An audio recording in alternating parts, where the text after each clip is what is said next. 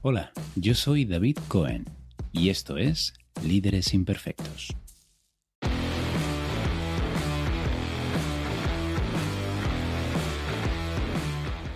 Bienvenido a este tercer episodio de Líderes Imperfectos. Ideas para gestionar a otros y a uno mismo. El tema de hoy es liderazgo sin carisma. Y si me acompañas hasta el final, sabrás si el carisma es parte o no de la personalidad y si por tanto se puede mejorar. Si se puede ser un buen líder sin tener carisma. Y por qué tendemos a escoger líderes carismáticos por encima incluso de líderes efectivos.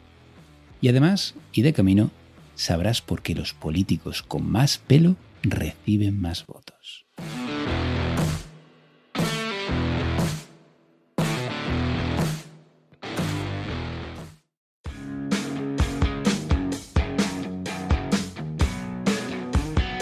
Hace poco, almorzando con unos clientes, me comentaban que estaban en una disyuntiva. Tenían que elegir un nuevo directivo para su territorial y no terminaban de decidirse. Por un lado, tenían al candidato casi perfecto, con experiencia y conocimiento, pero era un soso.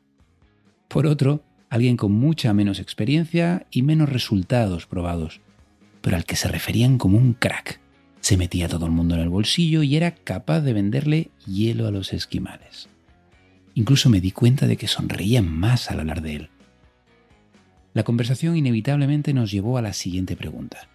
¿Se puede ser un buen líder sin carisma? ¿Qué es el carisma? Esta sería la primera pregunta.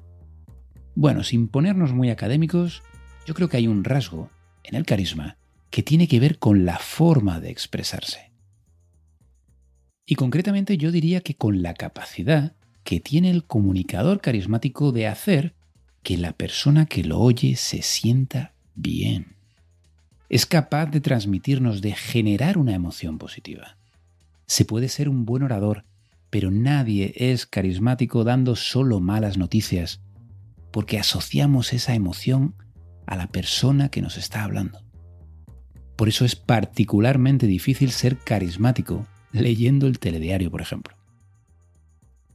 Esto se puede trabajar, se puede mejorar. La buena noticia es que un estudio del año pasado de la revista de la Asociación Americana de Psicología demostró que había muy poquita relación entre carisma y personalidad. Lo que esto implica en realidad es que el carisma lo conforman una serie de hábitos y maneras en la forma de comunicar. Y estos, señores, se puede entrenar y aprender. Lógicamente hay unas condiciones de partida. Yo, por ejemplo, tengo un oído pésimo. Si diera clases de canto, estoy seguro de que podría mejorar muchísimo, pero ya os adelanto que no me vais a encontrar nunca dando un recital de ópera.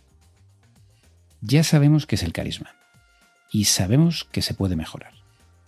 Pero realmente son mejores los líderes carismáticos que los no carismáticos. Bueno, pues la respuesta corta es que no, ya os lo digo. Y a decir verdad, la respuesta larga también es que no. Cuando pensamos en líderes carismáticos, a todos se nos viene a la mente Steve Jobs, Elon Musk, Nelson Mandela. Pero pocos pensamos en todos aquellos líderes carismáticos que han llevado al desastre a sus empresas. No se nos ocurre pensar en el CEO de Enron o en aquellos que están en prisión por aprovecharse de la crisis de la subprime. En Alemania, por ejemplo, nombran anualmente a un manager del año. Hace un tiempo se hizo un estudio y seis de los 18 últimos managers del año lideraron, después de ser nombrados, estrategias o decisiones que resultaron catastróficas para sus empresas. En el extremo opuesto, seguramente conoceréis a Jim Collins, autor del, clasiquísimo Good to Great, en el que estudió empresas que habían conseguido estar a la cabeza de su sector durante al menos 15 años. 15 años nada más. Lo que me interesa no es este libro en concreto, sino una selección que él mismo hizo de los 10 mejores CEOs de entre 400 grandes empresas. Entre ellos están los fundadores y líderes de Walmart, Ewell Packard, Kimberly Clark, 3M y otras de estas megacorporaciones. Bueno, pues de esos 10, uno se definía a sí mismo como rígido y asustadizo. Otro rechazó al principio el puesto porque no se consideraba preparado. A otro le dijeron toda su vida que era un soso, como dicen en Latinoamérica, un sin gracia. Y a otro, su sargento en la armada, le repitió una y otra vez que no servía para liderar. Ninguno de ellos sería lo que llamamos carismático o un líder natural. Y todos ellos transformaron sus empresas e incluso su país.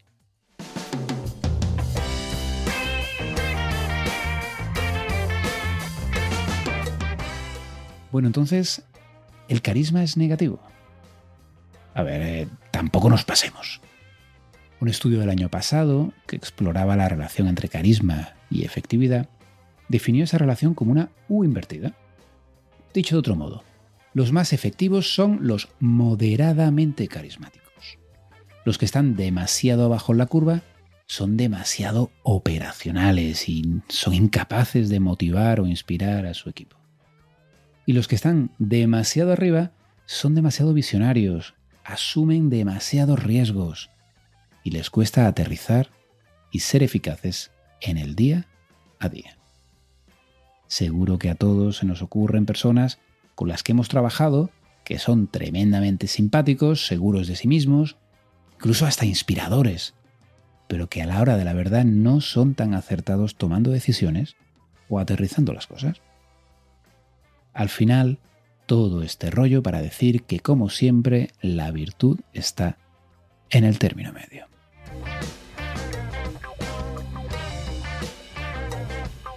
Para mí entonces, la siguiente pregunta sería, si todo esto es más o menos de sentido común, ¿por qué seguimos escogiendo una y otra vez al carismático por encima del eficaz? Pues por el efecto halo.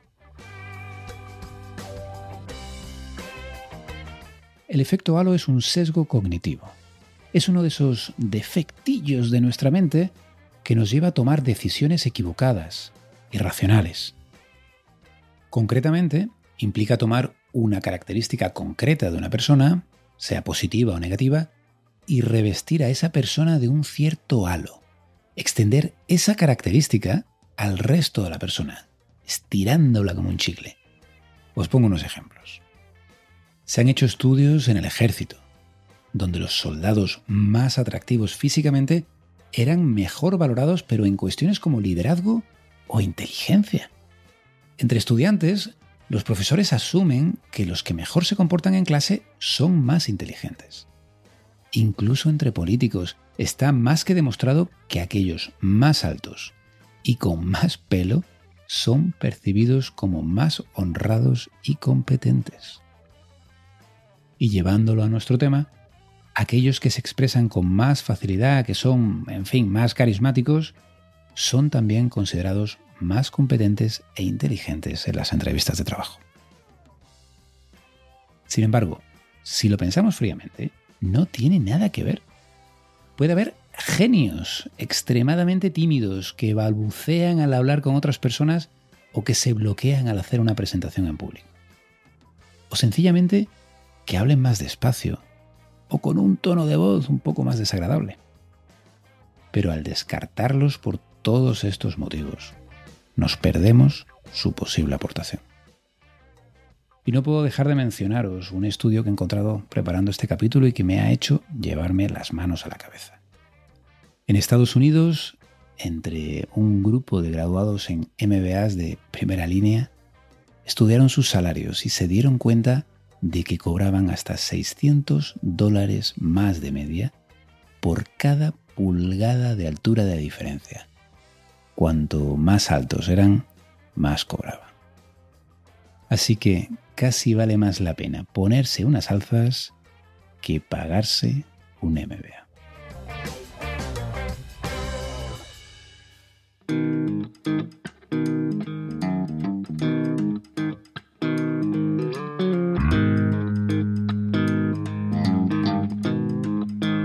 Algunas conclusiones de este capítulo.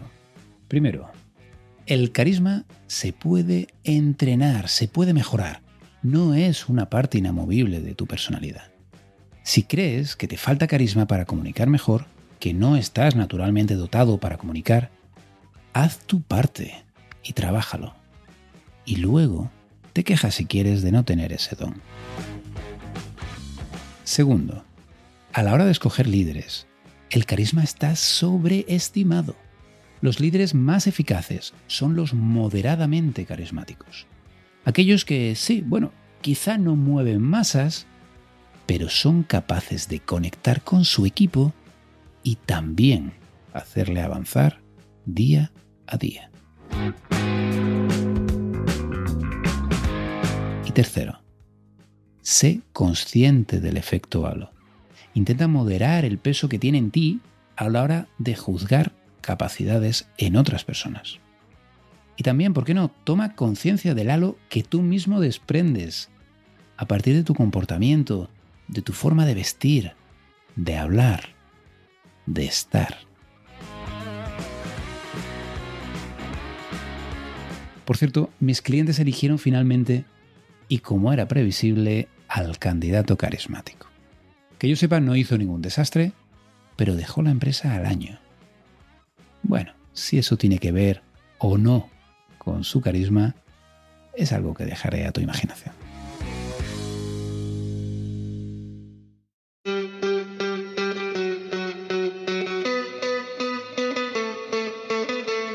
Gracias por acompañarme en este tercer episodio. Me ha resultado especialmente interesante prepararlo. Si a ti también te ha sido útil, te estaré muy agradecido por un comentario, recomendación o ambos en iTunes, Spotify o donde sea que me estés oyendo. Además, puedes escribirme con feedback, comentarios o dudas que quieres que comentemos en los programas de preguntas y respuestas a podcast.intiva.es. Gracias y hasta pronto.